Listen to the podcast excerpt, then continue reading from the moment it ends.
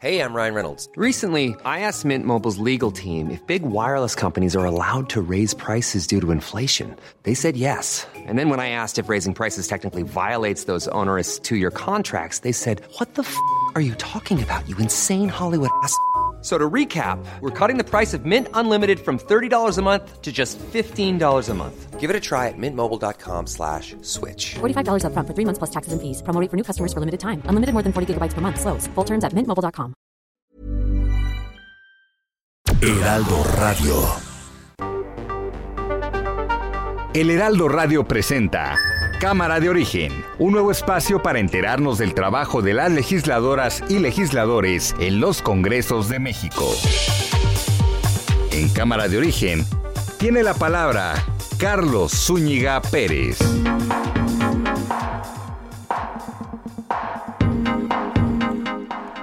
Buenas tardes, gracias por acompañarnos en esta nueva emisión de Cámara de Origen. Les habla Carlos Zúñiga Pérez. En este día, ya 24, ya falta un mes para Navidad, para Nochebuena, en serio. Hoy es miércoles 24 de noviembre de 2021. Bueno, pues para todos los encantados con las fechas navideñas de fin de año, vaya haciendo su cuenta regresiva. Un mes ya, un mes ya para la Nochebuena y el año que se pasa volando. Quédese con nosotros, vamos a tener información actualizada y también entrevistas relacionadas con el quehacer legislativo. Por lo pronto escuchamos cómo van las noticias a esta hora del día. Es un acuerdo para que nuestros adversarios que están empeñados en ponernos obstáculos no puedan detener las obras. No tiene nada que ver con la transparencia nosotros tenemos que rendir cuentas. Lo hacemos todos los días aquí. Presidente, su opinión acerca de que eh, pues ya el índice de precios al consumidor avanza 7.05%, está eh, también incrementándose pues la inflación que hay en el país. Si puede darnos una opinión al respecto, por favor. Sí, es un fenómeno mundial. Este, hay una crisis, ahora sí que post pandemia, que se está manifestando en todos los países. No va a ser propuesto Arturo Herrera para el Banco de México. Voy a enviar en esta semana eh, la propuesta de Victoria Rodríguez Ceja, la subsecretaria de Hacienda. Ella va eh, a hacer nuestra propuesta. Senador Ricardo Monreal. En estos días recibiremos la propuesta del nuevo del nuevo titular o de la nueva titular a la Junta Directiva del Banco de México. Debe estar tranquilos los mercados porque a partir de hoy empezamos a reunirnos con los coordinadores de los grupos parlamentarios. Vengo de una reunión con dos de ellos y hemos acordado eh, celebrar las reuniones en la comisión respectiva, eh, llamar a comparecencia y procesar el nombramiento que el presidente de la República nos envíe para integrar la Junta de Gobierno del Banco de México y se evite cualquier zozobra, incertidumbre o nerviosismo en la economía y en los mercados internacionales. Sí, vaya que es un día complicado en materia económica, porque además del dato de la inflación, pues hay nerviosismo en los mercados, el dólar ha subido, está por arriba de los 23, ¿no? En estos momentos por arriba de los 23 pesos el dólar y también pues se observa con mucho detenimiento este movimiento no previsto en cuanto a el Banco de México. Vamos a tener información al respecto. Por cierto, el Instituto Mexicano de Ejecutivos de Finanzas señaló que el Banco de México y su manejo monetario deben estar blindados de los intereses políticos, lo anterior ante la nueva propuesta del presidente Andrés Manuel López Obrador para que sea Victoria Rodríguez Ceja, actual subsecretaria de egresos de Hacienda, quien sea la primera gobernadora del Banco de México a partir de enero de 2022. En el segundo informe anual de la alerta por la violencia contra las mujeres en la Ciudad de México, la jefa de gobierno, Claudia Sheinbaum, aseguró que sin las mujeres no hay cuarta transformación. Dijo que los feminicidios en la capital tienen una disminución del 22%. Bueno, Saúl Monreal, el alcalde de Fresnillo, Zacatecas, reclamó a su hermano y actual gobernador de Zacatecas, David Monreal, no ser tomado en cuenta en temas de seguridad, como por ejemplo la reunión que tendrá hoy con el presidente Andrés Manuel López Obrador, que acude a Zacatecas en medio de una impresionante ola de inseguridad, de violencia, de homicidios, de colgados, de cadáveres regados. Y dice Saúl Monreal que no lo invitaron a esta reunión. La aerolínea Viva Aerobús informó que operará dos rutas desde el Aeropuerto Internacional de la ciudad, corrijo, desde el Aeropuerto Internacional Felipe Ángeles en Santa Lucía. Serán hacia Monterrey y Guadalajara y señala en un comunicado Viva Aerobús que van a comenzar a operar el primer día de operaciones de ese aeropuerto, es decir, el 21 de marzo de 2022. Se une a Volaris, que ya ha anunciado vuelos a Tijuana y a Cancún, y el reto ahora del AIFA es convencer a otras aerolíneas de volar desde ese lugar. Bueno, hoy eh, estuvimos analizando información que eh, se eh, filtró desde el día de ayer en torno a una propuesta del presidente Andrés Manuel López Obrador para, pues, cambiar, no cambiar, sino eh, modificar algunas de las eh, atribuciones que tiene el secretario de la Defensa Nacional. Bueno, ante la carga de trabajo que eh, tiene ahora el secretario de la Defensa Nacional. Entonces se está contemplando reestructurar a la propia Secretaría en medio de este papel que ahora tiene de manera preponderante el ejército mexicano. Entonces envió al Senado una iniciativa para reorganizar la estructura de la Secretaría de la Defensa Nacional a través de varias reformas y adiciones. Por eso agradezco mucho que esté con nosotros el senador Higinio Martínez de Morena para conocer un poco más en torno a esta eh, iniciativa. ¿Qué tal, senador? Buenas tardes. Buenas tardes, Carlos. A tus órdenes. Un gracias. Gusto saludarlos. Muchas gracias. Usted está en la Comisión de Defensa, ¿es correcto? Presidente. Presidente de la Comisión de Defensa del Senado. Muy bien, eh, senador, ¿ya recibieron esta iniciativa que, que envía el presidente para hacer estas modificaciones?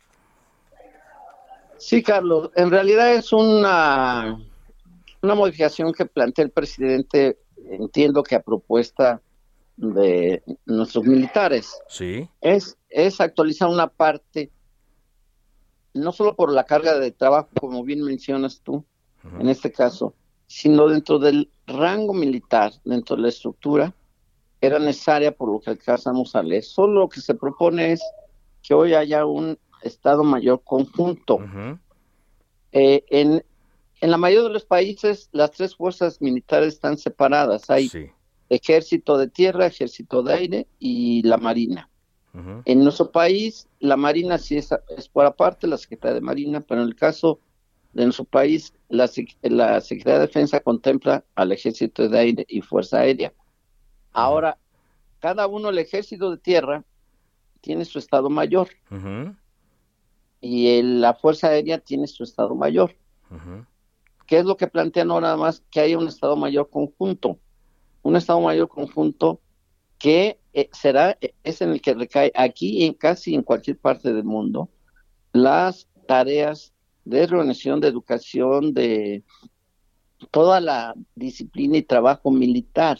Uh -huh. En este en este caso eh, es algo que, que, se te da en la en la este la costumbre, no, bueno, no, no, la costumbre, en la, en la jerarquía militar. Ajá. Entonces, lo que nos están proponiendo no es algo, hasta donde alcanza a entender, lo que acabamos de recibir ayer, es solo es secretario de la defensa, ahora tendrá un Estado Mayor conjunto, y el ejército tiene aparte su comandante general y tiene su Estado Mayor. Sí. Y, y la Fuerza Aérea seguirá teniendo su comandante que dirige la Fuerza Aérea, y también tiene su propio Estado Mayor de la Fuerza Aérea. Y de ahí para abajo, todas las, eh, las zonas militares, por ejemplo, el jefe de la zona militar eh, en el Estado de México, sí. hay dos, sí. tienen aparte su Estado Mayor, uh -huh. que es el que ve y vigila la parte militar. Sí. El secretario de la defensa, los jefes atienden muchas cosas, cuestiones civiles, es el responsable,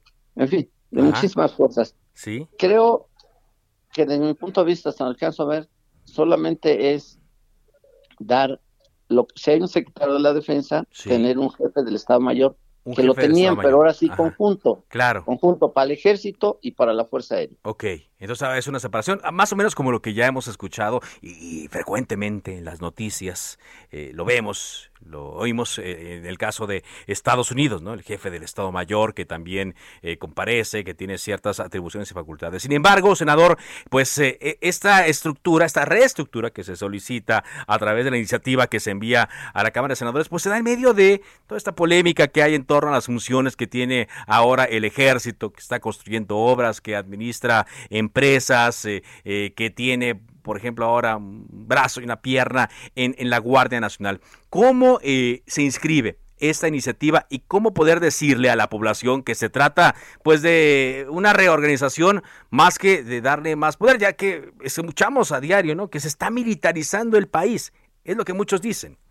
Claro, Carlos. No, con este con, esta propuesta, con la iniciativa no hay mayor poder, solamente es una mejor organización. Acabas de mencionar algo que es un buen ejemplo. En Estados Unidos, el secretario de la defensa es un civil, como en muchos países. Sí.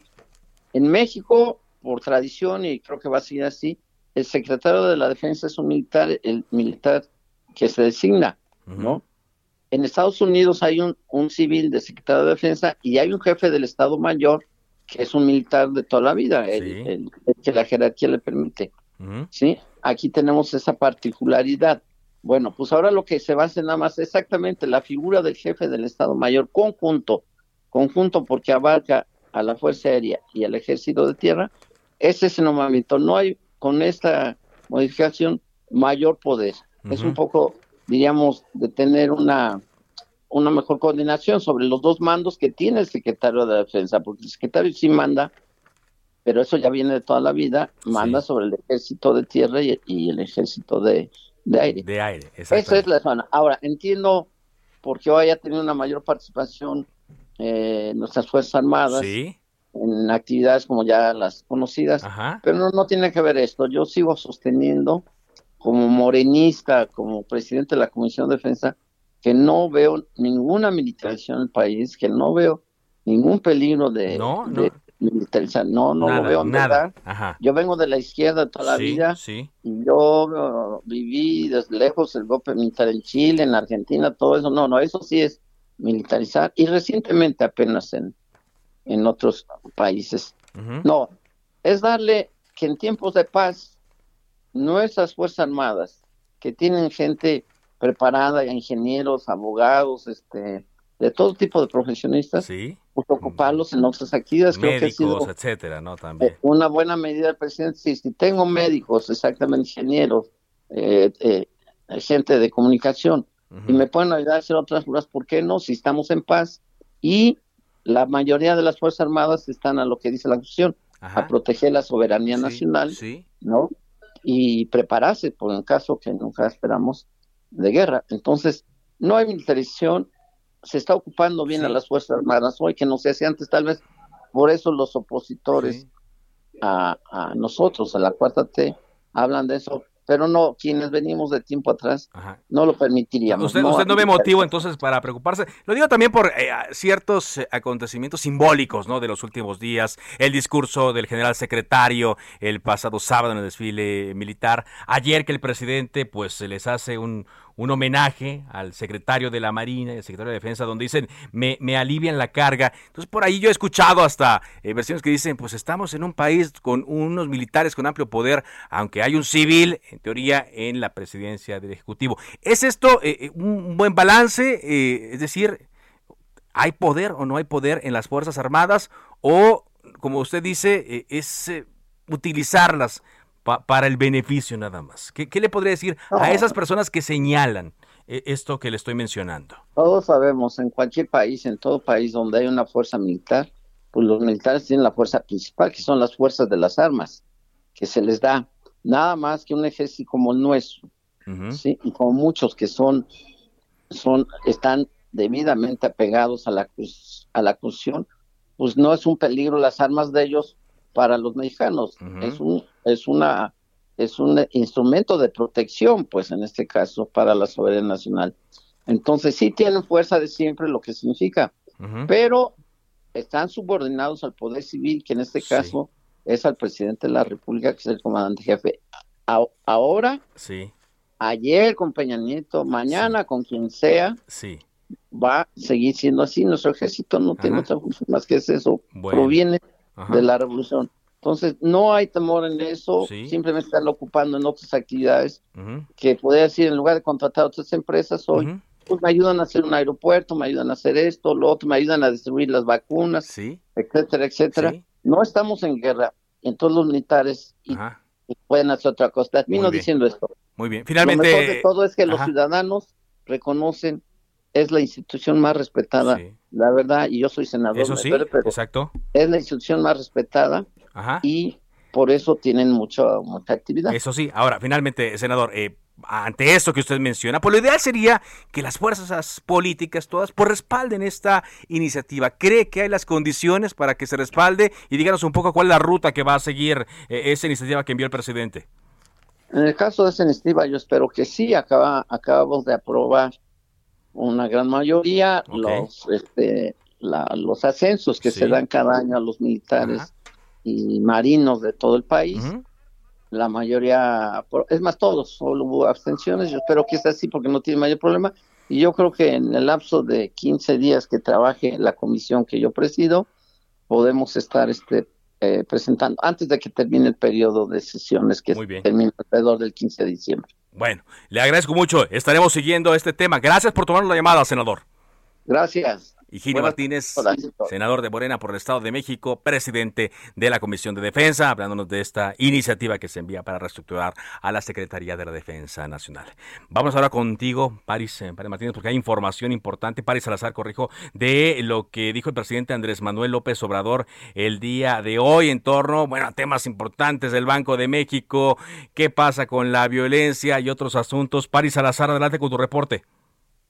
Buenas tardes, Carlos, amigos, amigos de la de México. Esta mañana el presidente Andrés Manuel López Obrador anunció que va a proponer a la subsecretaria de Egresos, Victoria Rodríguez Ceja, para encabezar el Banco de México. En la conferencia de prensa en Palacio Nacional, López Obrador adelantó que esta semana enviará el nombramiento al Senado de la República en sustitución de Arturo Herrera, exsecretario de Hacienda. Dijo que Victoria Rodríguez Ceja es una gran servidora pública y cuenta con la experiencia para gobernar el Banco de México. Escuchamos al presidente López Obrador con un desempeño ejemplar, es la encargada del el manejo de las inversiones públicas y ha actuado con mucha responsabilidad para no gastar por gastar. A ella se debe el que tengamos estabilidad financiera, el que no se haya recurrido a deuda adicional.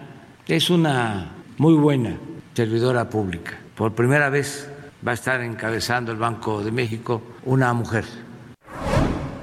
También en la conferencia matutina López Obrador reconoció que el aumento en la violencia en Zacatecas se debe a la disputa entre grupos criminales en la entidad. Adelantó que este miércoles por la tarde se va a presentar un plan de apoyo para Zacatecas y se va a respaldar al gobernador David Morrell. Escuchamos al presidente López Obrador. Un enfrentamiento de grupos y el escenario es Zacatecas y vamos por eso hoy a reunirnos y a respaldar a David Monreal, al gobernador de Zacatecas, y a dar todo el apoyo al pueblo de Zacatecas. Vamos los eh, integrantes del gobierno federal, va todo el gabinete del gobierno federal. Vamos a estar hoy por la tarde y mañana también, que vamos a llevar a cabo una reunión de seguridad y eh, se va a reforzar todo el plan de seguridad en Zacatecas. También el presidente López Obrador señaló que el acuerdo publicado en el Diario Oficial de la Federación para que se autoricen todos los proyectos y obras públicas de infraestructura de su gobierno es para que sus adversarios políticos no pongan obstáculo ni tampoco intenten frenar estas obras prioritarias del gobierno. Y, y, nada más mencionar finalmente que el presidente López Obrador ya viaja hacia Zacatecas, donde esta noche presentará un plan de apoyo para la entidad. Carlos, esta es la información. Gracias, sí, justamente a las 7, a las 7 es cuando se espera una primera reunión en Zacatecas. Gracias, París Salazar, por este reporte. Justamente en torno a uno de esos temas, agradezco mucho que esté con nosotros la senadora del Partido Acción Nacional, Kenia López Rabadán, en torno a esta eh, nominación del presidente de Victoria, Rodríguez Ceja. Eh, ¿Qué le parece este, esta, este nombre que le envían al Senado? Senadora, buenas tardes. Kenia. Se cortó la comunicación. En un momento vamos a establecerla para eh, ver eh, su, su opinión. Ayer causó, como lo comentábamos aquí, mucha sorpresa que se haya quitado a Arturo Herrera, se haya bajado, como se dice literalmente, de su nominación como gobernador del Banco de México, porque se sacudió el mundo financiero. El presidente reconsideró su propuesta, pero hoy nos estamos enterando que fue desde agosto y que pues, eh, todo ese tiempo nos pusimos a pensar, ¿qué pasó? ¿A quién, ¿Con quién estuvieron negociando? ¿Qué estuvieron viendo? Si no fuera porque comenzó a filtrarse ya esta noticia desde el Senado de la República, pues evidentemente esto hubiera pasado eh, a todos eh, eh, de noche. El tema es que, bueno, pues todo esto tiene un impacto en los mercados financieros. Hoy decíamos, la bolsa iba bajando, el dólar iba subiendo, se mezcla con otros temas eh, que vigila el Banco de México, como el caso de la inflación, y ahora pues estamos revisando qué va a pasar. ahora sí me escucha, senadora Kenia López Rabadán. Perfecto, ahora sí te escucho muy bien. Perfecto. Decíamos, ¿cómo van a procesar este nombre que les envía el presidente Andrés Manuel López Obrador? ¿Qué les pareció? déjame primero que nada decirte, querido Carlos, que es impresionante el desaseo, ¿no? La falta, digamos, de pues de sensatez en el gobierno. Es increíble que hayan mandado una propuesta pues, desde mediados de este año, en agosto, se detuvo el nombramiento. Eh, ¿Qué dice la ley? La ley dice, tiene que remitir el Ejecutivo Federal al presidente una propuesta a el Senado de la República o en su caso en, en, momentos de receso a la Comisión Permanente. Estábamos en Comisión Permanente en agosto, se recibe el nombramiento, se para el nombramiento y se queda guardado en un cajón. ¿No? Estás hablando de agosto, septiembre, octubre y hasta ahora noviembre. ayer, después de todo este desorden, digamos, en el que salen a decir que incluso se retiraba el, la propuesta, pues ya, habrás eh, dado cuenta, pues, por supuesto, de todo el proceso económico que estamos viviendo y ahora nos enteramos por una mañanera, o sea, digamos, el, la, nombre y apellido, sí, exacto, el nombre y apellido ha sido notificado a través de una conferencia mañanera, esperemos primero que se reciba de manera formal la propuesta y la tendrá que recibir el Senado de la República. Que necesita la mitad más uno de los votos y esos votos los tiene Morena. Eh, me parece que está, digamos, claramente el desorden desde el gobierno eh, del partido oficial con la mayoría en el Congreso del partido Morena y ojalá, y bueno, pues primero que nada, sabiendo que ellos tienen los votos, lo que deberían de aspirar es hacer un procesamiento lo más digno posible para que los mercados eh, económicos bursátiles no, no, no sufran, ¿no? Lo que han estado sufriendo desde ayer y desde hoy. No lo hacen porque, bueno, no tienen, digamos, no tienen mesura para nada, ¿no? Eh, tienen los votos y, bueno, bajo esa lógica son capaces de hacer todo, incluyendo, pues, poner al, al, precio del dólar eh, como está hoy, gracias a este desorden. Sí, perdió valor e importante el peso. Pero entonces, digamos, al decir usted tiene eh, mayoría más uno, la, la, la oposición puede hacer poco. Sin embargo, las consecuencias de esto, Kenia, pues podrían ser muy, muy graves eh, desde su punto de vista, eh, ¿qué podría hacer la oposición? ¿O, simplemente presentar alguna, alguna eh, objeción? ¿Qué? Mira, en estricto sentido, ellos tienen los votos para aprobar a quien quieran, con el perfil idóneo o con un pésimo perfil, un perfil que cumpla la ley o uno que no cumpla la ley y que violente, que ya sabes que les encanta, ¿no? Violentar la ley, bueno, incluso hasta la constitución. Ese es el tema de fondo, diría yo, en esta discusión. Como ellos tienen los votos para aprobar lo que sea, ¿no? Con el perfil que sea, es una gran responsabilidad hacer algo que esté mal, no solamente en términos eh, políticos, sino en términos de confianza nacional e internacional. Yo creo que el presidente de la República sigue sin entender el, poder, pues, que le dieron los ciudadanos y que ese poder no solamente es eh, basado en una popularidad, sino también basado en una responsabilidad. Y esta responsabilidad tendrá que ser enviar un buen perfil, el mejor de los perfiles posibles y, por supuesto, esto pues eh, trascender no solamente en términos nacionales, sino internacionales la credibilidad de nuestro país, porque si no los más afectados pues, terminamos, digamos, terminan siendo los ciudadanos en, en, aquí en, México, termina eh, no teniendo dinero en el bolsillo de los mexicanos con cosas absolutamente, estamos hablando de una semana, digamos, con los peores datos inflacionarios y ahora súmale a esta incertidumbre en, en, los mercados eh, por, por algo que es increíble. Nombran una persona, luego la desnombran, luego ponen a otra, luego no, no, está formalizado. Todo este desorden está basado en, en, algo, ¿no? Que, que es simple y sencillamente Morena y sus, y sus malas prácticas de hacer pues, gobierno. Gracias, senadora, por tomarnos esta llamada. Un abrazo, bonita tarde. Kenia López Rabadán. Bueno, pues sí, es un hecho que habrá gobernadora del Banco de México, aunque según nos dice el PAN no es un buen perfil. Por eso vamos a hacer un corte comercial. Seguimos en Cámara de Origen después de la pausa. Más entrevistas y más información. Regresamos. Se decreta un receso. Vamos a un corte, pero volvemos a Cámara de Origen con Carlos Zúñiga Pérez. Heraldo Radio. La HCL se comparte, se ve y ahora también se escucha.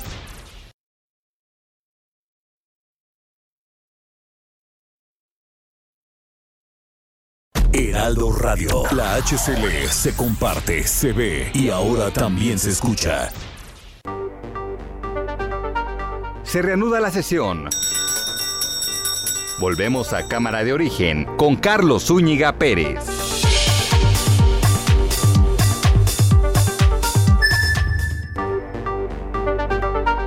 Contacte a Carlos Zúñiga Pérez en Twitter, Facebook e Instagram como arroba carloszup.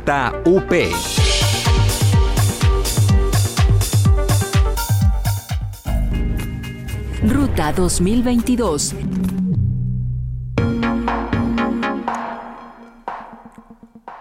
Seguimos en Cámara de Origen cuando son las 4 de la tarde con 30 minutos. Les habla Carlos Zúñiga Pérez y como se lo informamos desde la semana pasada, ya estamos eh, enfilados en la cobertura multiplataforma del proceso electoral 2022, Ruta 2022.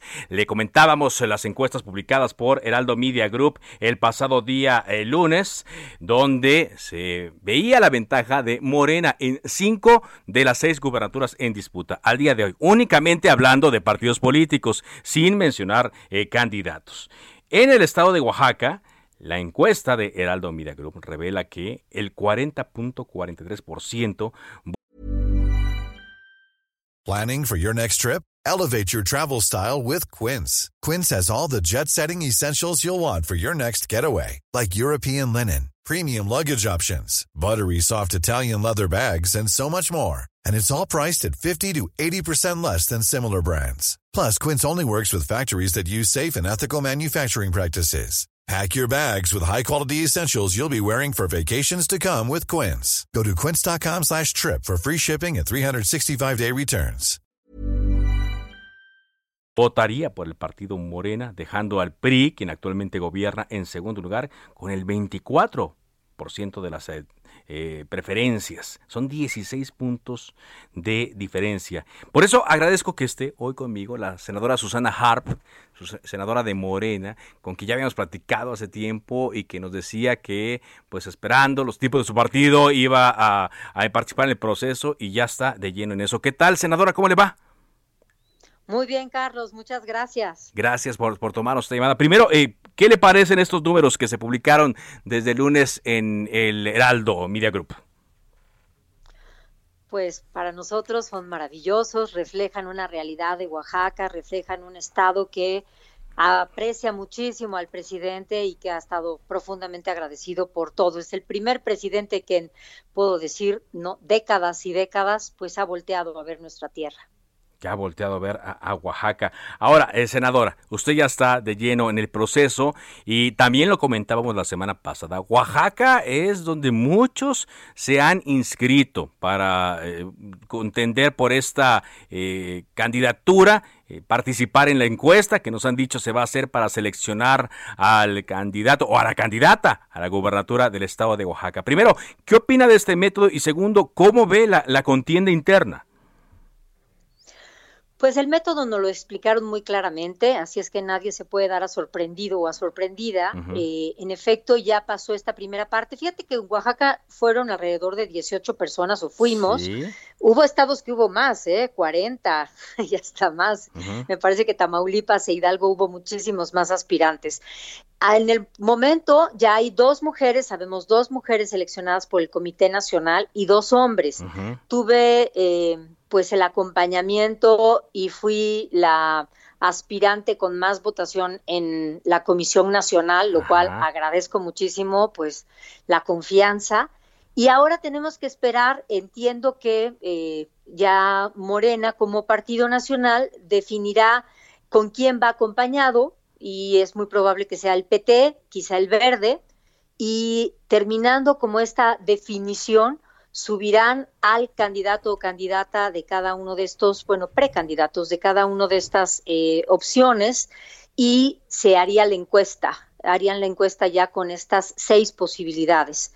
Entonces estamos esperando que eso ocurra y eh, tenemos entendido que antes de que termine el año, pues ya sabremos quién queda al frente eh, de la candidatura ya de manera formal, por lo pronto en estos seis estados de la República. Ahora, platicando específicamente de Oaxaca, pues hay una competencia muy buena, a pesar de que, digamos, ya se depuró eh, la lista, está también su compañero en el Senado, el senador Jara, eh, hay otros eh, perfiles. Y ya desde hace días me decía aquí en estos micrófonos Citlali Hernández que esperaban una eh, operación cicatriz. Es decir, al haber tantos aspirantes, senadora, pues puede haber inconformidades, puede haber molestias, puede haber incluso malos perdedores. ¿Cuál sería su perspectiva en caso de que resulte usted la ganadora? Primero, empezando eh, con, con esta idea de una operación cicatriz para los morenistas en Oaxaca.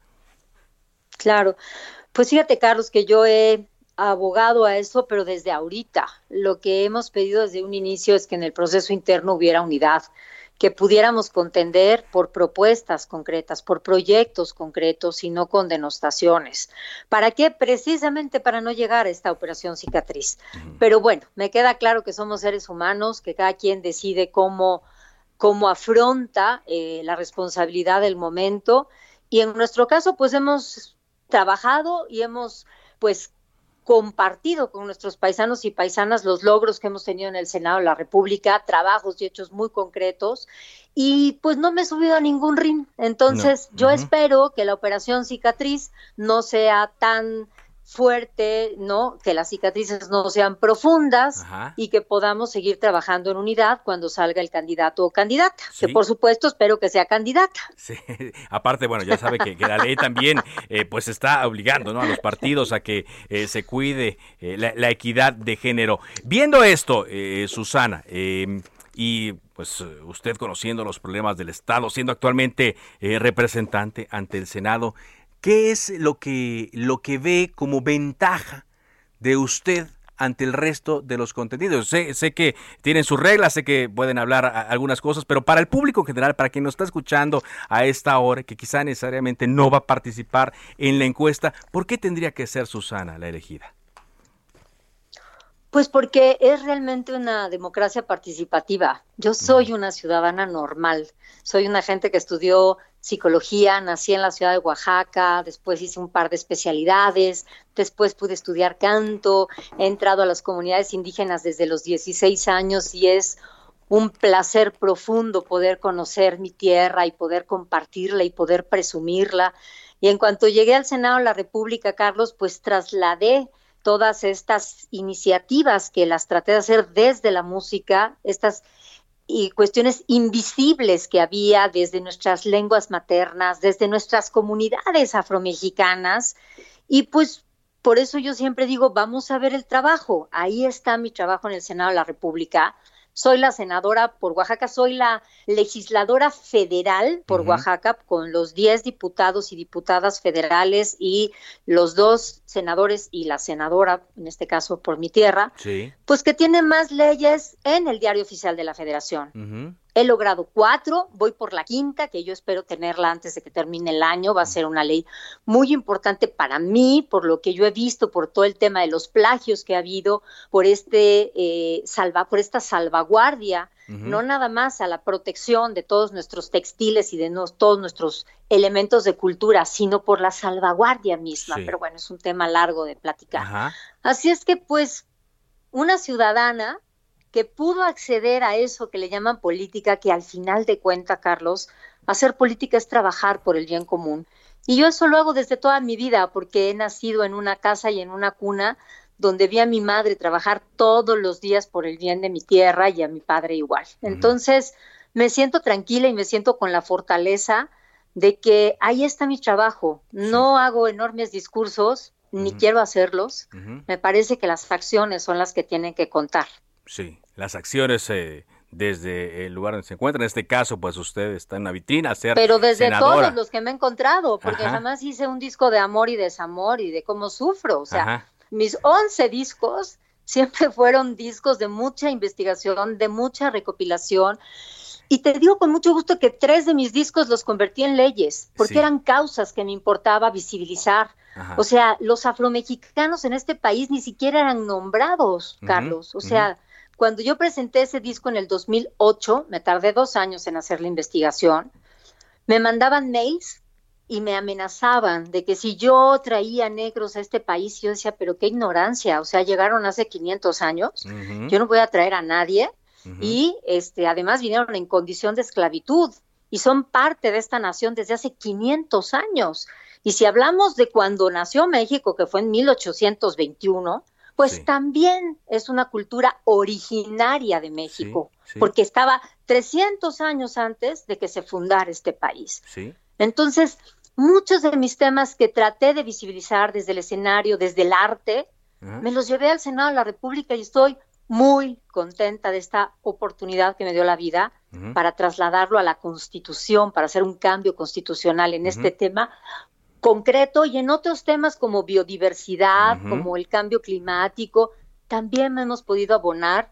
Y este disco que se llamó Agua Diosa, pues ahora está ya en la ley forestal, en cambios que hemos hecho, en propuestas al cuarto constitucional.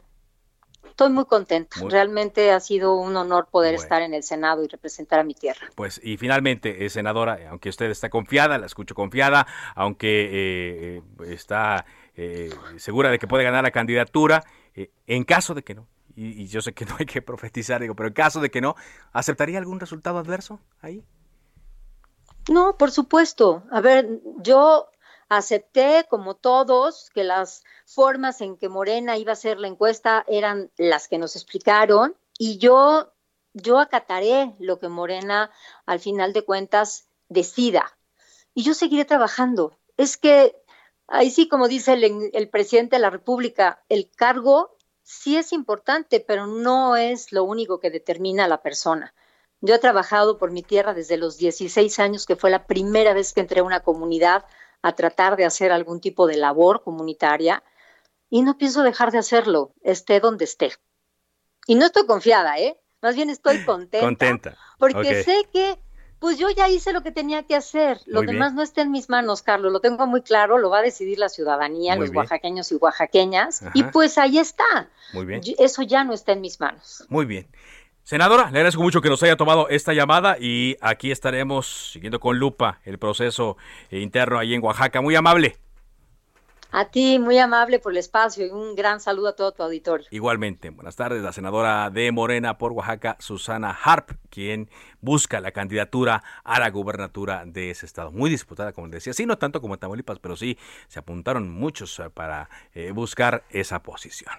Bueno, cuando son las 4 eh, de la tarde con 42 minutos, vámonos contigo, Carlos Navarro, porque hoy dieron datos en torno a la violencia contra las mujeres en la Ciudad de México. Te escuchamos, Carlos, con el reporte. Buenas tardes, Carlos. Te saludo con gusto a ti al auditorio y comentarte que sin las mujeres no hay cuarta transformación de la vida pública de México, aseguró la jefa de gobierno Claudia Sheinbaum. En el segundo informe anual de la alerta por violencia contra las mujeres de la Ciudad de México, la mandataria capitalina dijo que, que en ella el sector femenino puede encontrar una aliada. Escuchemos. Y en esa construcción de un modelo de pensamiento distinto, o están las mujeres o no es cuarta transformación. Así que aquí en la Ciudad de México, como jefa de gobierno, como mujer, tengan la certeza que aquí tienen una aliada, una aliada que no solamente es feminista, sino que está convencida en la cuarta transformación de la vida pública de México. En este ejercicio de rendición de cuentas, la titular del Ejecutivo local afirmó que la alerta por violencia contra las mujeres en la Ciudad de México, que fue activada en noviembre de 2019, funciona. Para muestra, los feminicidios han mostrado una disminución. Escuchemos. Y hoy quiero decir que la alerta está funcionando que tenemos mucho más trabajo por hacer, pero la alerta está funcionando. Porque todos los días en el Gabinete de Seguridad estamos trabajando para que no haya impunidad en este y otros delitos contra las mujeres. Digo que está funcionando porque llevamos ya dos años de reducción del delito de feminicidio en la Ciudad de México, a pesar de que se cataloga hoy cada delito contra las mujeres de forma violenta como feminicidio en primera instancia. 22% del año pasado a este, en los mismos meses, y 25% del 2018 al 2021. Por su parte, la titular de la Fiscalía General de Justicia Local, Ernestina Godoy, informó que entre enero y octubre de 2020 hubo 67 feminicidios, mientras que en el mismo periodo de este año son 52, o sea, una disminución de 22%, mientras que en el caso de imputados, en la comparativa de ambos periodos, pasó de 57 a 77, un aumento del 35%. Comentarte por último que en, las, en la Ciudad de México las lunas han logrado disminuir el riesgo de violencia feminicida en, en 661 casos de los 1.348 detectados, informó la secretaria de las Mujeres Ingrid Gómez Aracíbar. Así es que a dos años de activada la alerta de género en la Ciudad de México, las autoridades rinden cuentas y muestran una disminución en los feminicidios, que es el dato que más destacan. Carlos, la información que te tengo. Bien, pues sí, lo, lo destacan y lo importante es que se mantengan así. Muchas gracias, gracias por este reporte, Carlos Navarro. Hasta luego, buenas tardes. Buenas tardes, por cierto, eh, hay un ciclo llamado Cine en la Ciudad. Y para este sábado 27 de noviembre a las 6 de la tarde, este ciclo de cine en la ciudad, que tiene como sede el Centro Cultural Los Pinos, lo que conocimos durante mucho tiempo como la residencia oficial de Los Pinos, todo el mundo sabe dónde está en la alcaldía Miguel Hidalgo, va a exhibir esta película de Luis Mandoki, eh, que se llama Fraude México 2006. Es una convocatoria eh, que se hacen. Eh, es un documento interesante. Digo, puede haber gente que cree que hubo fraude, puede haber gente que creemos que no hubo fraude en 2006, pero el documento es interesante y se va a exhibir en Los Pinos el próximo sábado 27 de noviembre a las 6 de la tarde. Bueno, vamos a continuar con eh, más información aquí en Heraldo eh, Media Group a través de Cámara de Origen. Gracias, por cierto, también por mensajes que me han hecho llegar a través de mi cuenta de Twitter, arroba carloszup. Los tomo en cuenta, muy amables. Iván Saldaña, vámonos contigo a la Cámara de Diputados porque hay varias iniciativas que presenta el eh, PRI en torno a agresores y delincuentes sexuales. ¿Qué es lo que dijeron? ¿Qué es lo que propusieron? Adelante, Iván. Así es, Carlos, amigos del auditorio, buenas tardes. Pues sí, hoy la bancada del PRI en la Cámara de Diputados eh, propuso eh, crear dos bases de datos, una para boletinar a los agresores y delincuentes sexuales y otra para los deudores de pensión alimentaria para sus hijos e hijas.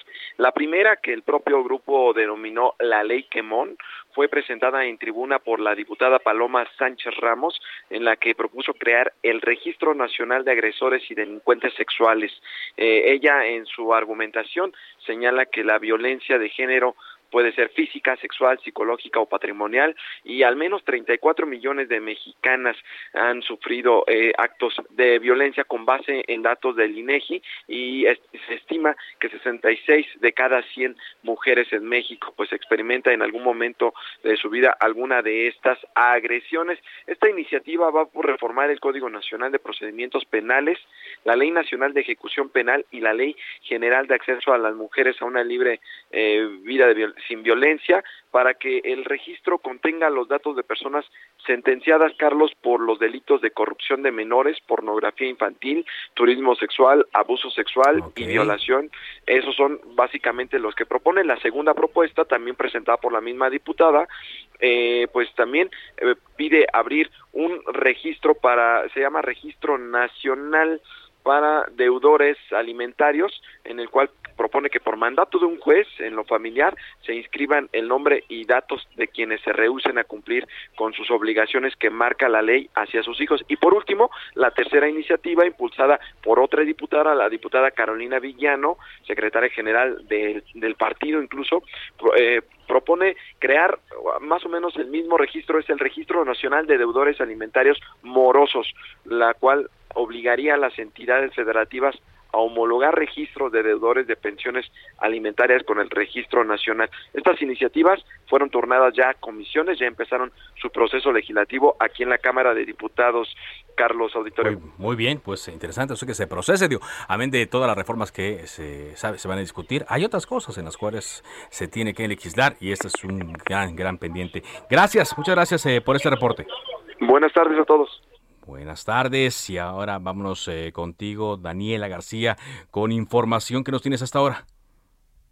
¿Qué tal, Carlos? Muy buenas tardes para informarles que en el caso de Nuevo León, pues los eh, diputados locales de Movimiento Ciudadano buscan que se prohíba el uso de pirotecnia en el Estado, buscan dar facultades a las autoridades del Estado y a los municipios para regular su uso. Fue el coordinador de la bancada de Movimiento Ciudadano, Eduardo Gaona, quien explicó que buscan reformar los artículos 8 y 133 bis de la Ley Ambiental del Estado para enfocarse en que la Secretaría de Medio Ambiente tenga las facultades para regular el uso de la pirotecnia en eventos de todo tipo, hablan tanto públicos como privados. También que las entidades y organismos no utilicen pirotecnia en sus eventos públicos y que los municipios puedan negar el uso de este tipo de productos durante la celebración de eventos privados como bodas, espectáculos y cualquier otro tipo de evento social.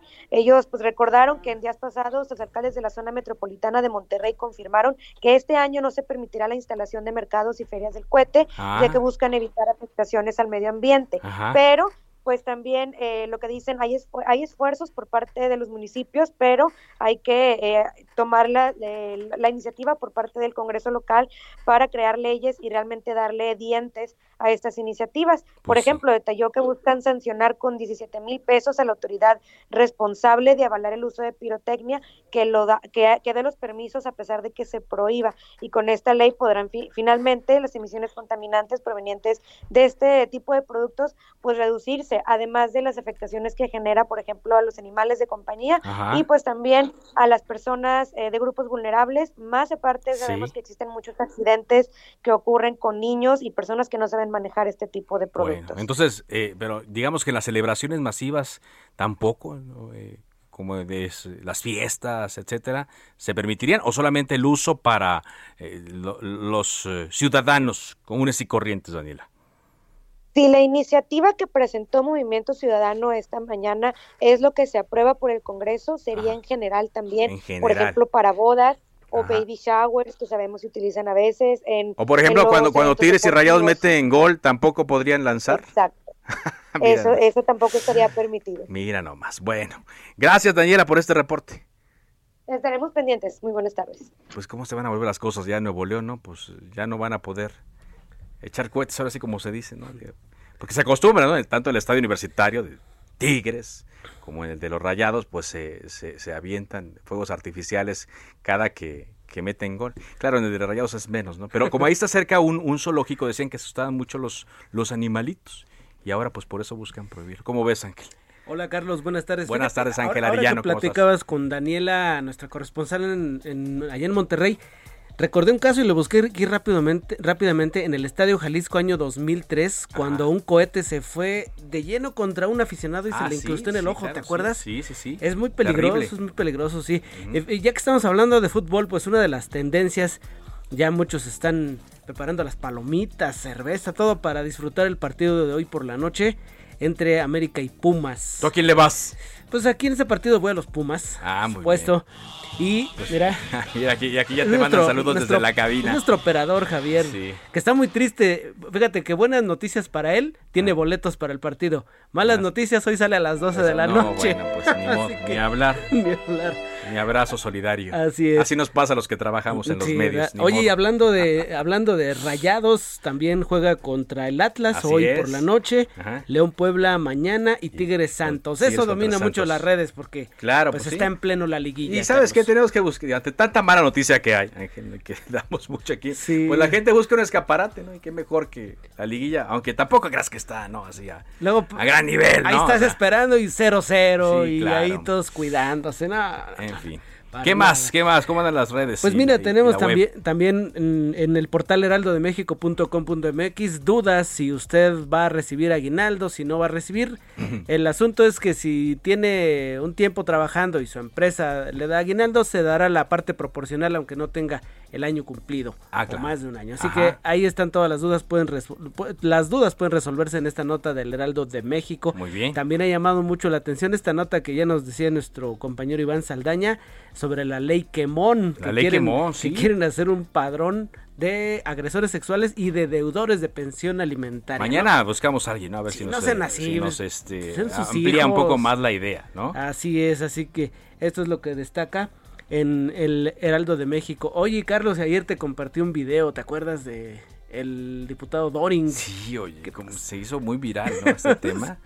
Hay que Ah, tener sí. cuidado, hombre. Ay, sí, presidente, pero pues todos vamos, nada más que Sí. resulta que el diputado Federico Doring, diputado del PAN, estaba en una sesión con Sí. sus compañeros de ahí de los diputados Sí. y pues se fue al baño. Sí, literal, Se, fue al baño, literal, baño, sí. pero se le olvidó apagar su cámara y se vio todo. Todo, todo se Todo vio. se vio. Eso, eso es lo malo, hombre, eh, de, de- de- de no dominar mucho pues eh, las reuniones virtuales. Y no es el hay que decir, no es el primer legislador que se ve en una situación No, embarazosa, vamos sí, a sí, decir, sí, sí. pero de que literalmente se ha ido hasta el baño, es el único. ¿Cómo gritó ahora. el presidente cuando se enteró este Javier? No, bueno, pues es... Así gritó, se indignó el Sí. presidente. Ajá. Ahí está, Carlos, lo que tenemos en redes eh, y en el heraldodemexico.com. Muy bien, muchas gracias Ángel, Gracias. Ángel Arellano por esta información. Ya nos vamos, gracias eh, por habernos acompañado en esta emisión de eh, Cámara de Origen. Sigue generándose eh, mucha, mucha, mucha información. Eh, de última hora recibimos que un tribunal ratificó una sanción en contra de un ex subsecretario de Finanzas que estuvo en la época de Javier Duarte. Todavía siguen las sanciones. Sigue aquí en Heraldo Radio, enseguida referente informativo con Javier Solórzano. Mi nombre es Carlos Úñiga Pérez. Por ahora es cuanto. Buenas tardes.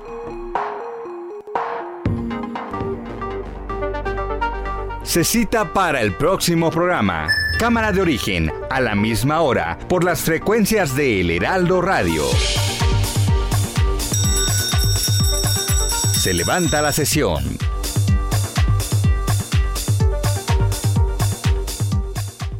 Heraldo Radio. Want truly hydrated skin? Medocia's Body Care Breakthrough Hyaluronic Body Serum. It's clinically proven to increase hydration by 161%. It's lightweight, fast absorbing, and delivers 24 hours of hydration for silky smooth skin without any sticky afterfeel. Treat your skin to clean vegan skincare from Osea. Get 10% off your first order with code SUMMER at OseaMalibu.com. That's O S E A Malibu.com code SUMMER.